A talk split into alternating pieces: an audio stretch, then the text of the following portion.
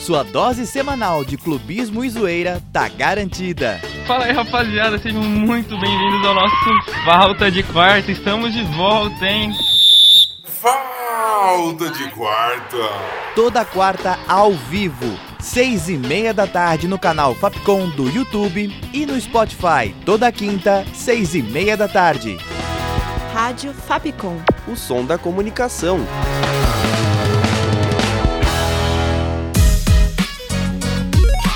Você curte as atrações da Rádio Fapcom? Então siga a gente nas redes sociais. Procura por arroba canal Fapcom e fique por dentro de tudo que preparamos para você.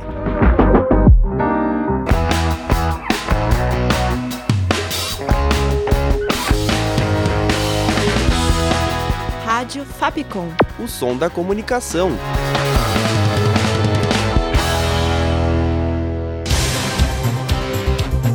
Panorama. Oi, gente, esse é o podcast Panorama. Eu sou a Julia Lira e no último episódio do Panorama desse ano, você vai ficar por dentro das principais notícias da semana, como um novo projeto para acolher pessoas LGBTQIA, os resultados do renegociamento de dívidas pelo programa Desenrola, a reunião da cúpula do Mercosul e novidades do evento CCXP 2023.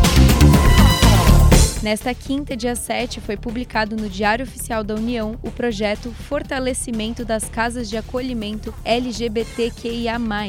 Ele foi criado pelo Ministério dos Direitos Humanos e tem como objetivo oferecer abrigo provisório às pessoas da sigla que se encontrarem em situações de rompimento de vínculos familiares por conta de sua orientação sexual ou identidade de gênero. Outros pontos que levarão em conta para priorizar os atendimentos nas casas são as questões de raça, etnia, classe social, idade, religiosidade, deficiência e gênero. Os locais não serão residências permanentes e vão oferecer alimentação para as pessoas da comunidade, mesmo não residindo no local. Essa é uma das ações que compõem a Estratégia Nacional de Enfrentamento à Violência contra Pessoas LGBTQIA, instituída também pelo Ministério dos Direitos Humanos. E ainda neste dia 7, quinta-feira, o Banco Central divulgou que resta cerca de 7,5 bilhões de reais nos sistemas de valores a receber. Basicamente, pouco mais de 7 bilhões de pessoas e empresas ainda têm direito a algum valor. O sistema veio como uma forma de checar se pessoas físicas, jurídicas e até falecidas têm algum dinheiro esquecido em banco ou consórcio. Porém, grande parte dos beneficiários tem um valor máximo de apenas 10 reais para receber. Até outubro, 5,3 bilhões de reais foram resgatados. Para consultar e saber como solicitar, é só entrar no site valoresareceber.bcb.gov.br. Panorama. E o Ministério da Fazenda, nesta quarta, dia 6, anunciou que 10,7 milhões de pessoas já renegociaram suas dívidas através do programa Desenrola do governo federal. O valor dessas renegociações chegou a 29 bilhões de reais. Segundo o secretário de Reformas Econômicas do Ministério da Fazenda, Marcos Barbosa Pinto, o governo pretende estender o programa. O programa iria até o final deste ano, mas ele foi estendido por mais três meses, até março de 2024. O desenrola deu tão certo que o ministro ainda afirmou que a equipe econômica pretende manter a plataforma de negociações de forma permanente. A diferença seria que não haveria mais limite para a taxa de juros nas renegociações e nem um fundo garantidor, isso para assegurar uma eventual inadimplência que possa vir a acontecer. Mais uma edição da reunião de cúpula de chefes de estados dos países do Mercosul começou nesta segunda, dia 4, no Rio de Janeiro. O presidente Lula, do PT, foi quem comandou a reunião. Ela foi dividida em três momentos: a cúpula social, a reunião do Conselho do Mercado Comum e a cúpula dos líderes. Nesta quinta, dia 7, aconteceu essa última. Agora, Lula passa a presidência do grupo ao Paraguai para o próximo semestre. Além desses dois países, Argentina e Uruguai também compõem o bloco. Com a crise entre Venezuela e Guiana e a posse do novo presidente da Argentina, Javier Milei, o Mercosul passa por um momento sensível, pois Milei é um crítico do grupo. A equipe do presidente argentino, entretanto, já afirmou que apoia a conclusão do acordo comercial com a União Europeia. Porém, as negociações para rever os trechos do acordo ainda devem durar mais tempo. Panorama. O Supremo Tribunal Federal começou o julgamento de uma ação que questiona trechos de uma resolução feita pelo próprio STF que agiliza a retirada de conteúdo considerado fake news nas redes sociais durante o período eleitoral. O julgamento começou nesta sexta, dia 8. Uma das medidas prevê a retirada desses conteúdos em até duas horas após determinação do STF.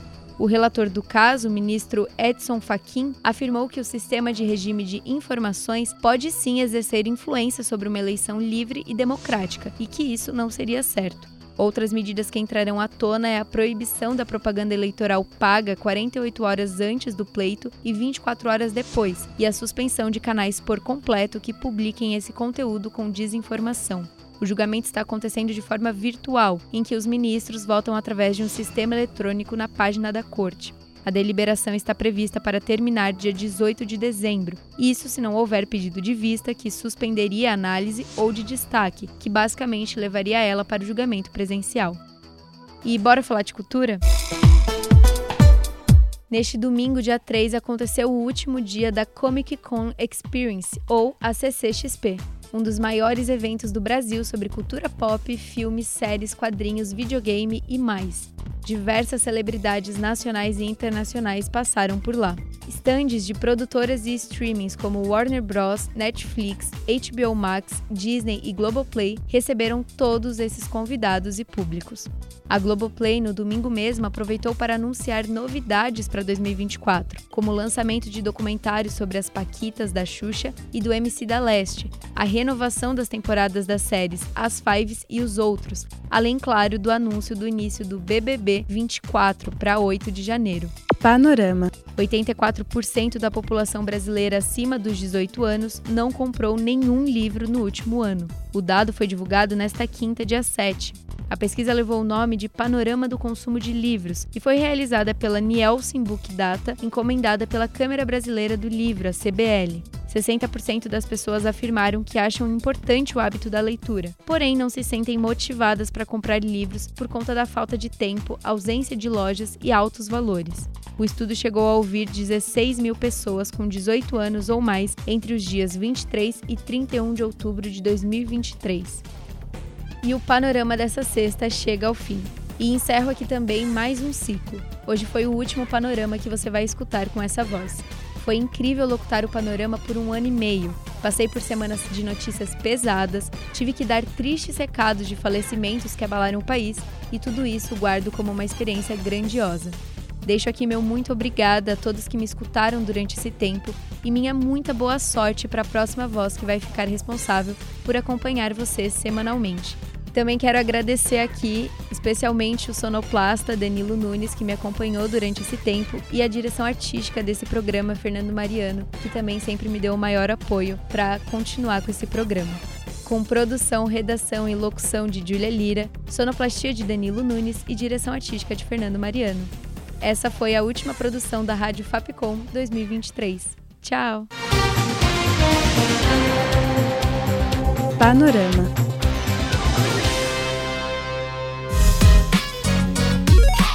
Você curte as atrações da Rádio Fapcom? Então siga a gente nas redes sociais. Procura por arroba canal Fapcom e fique por dentro de tudo que preparamos para você.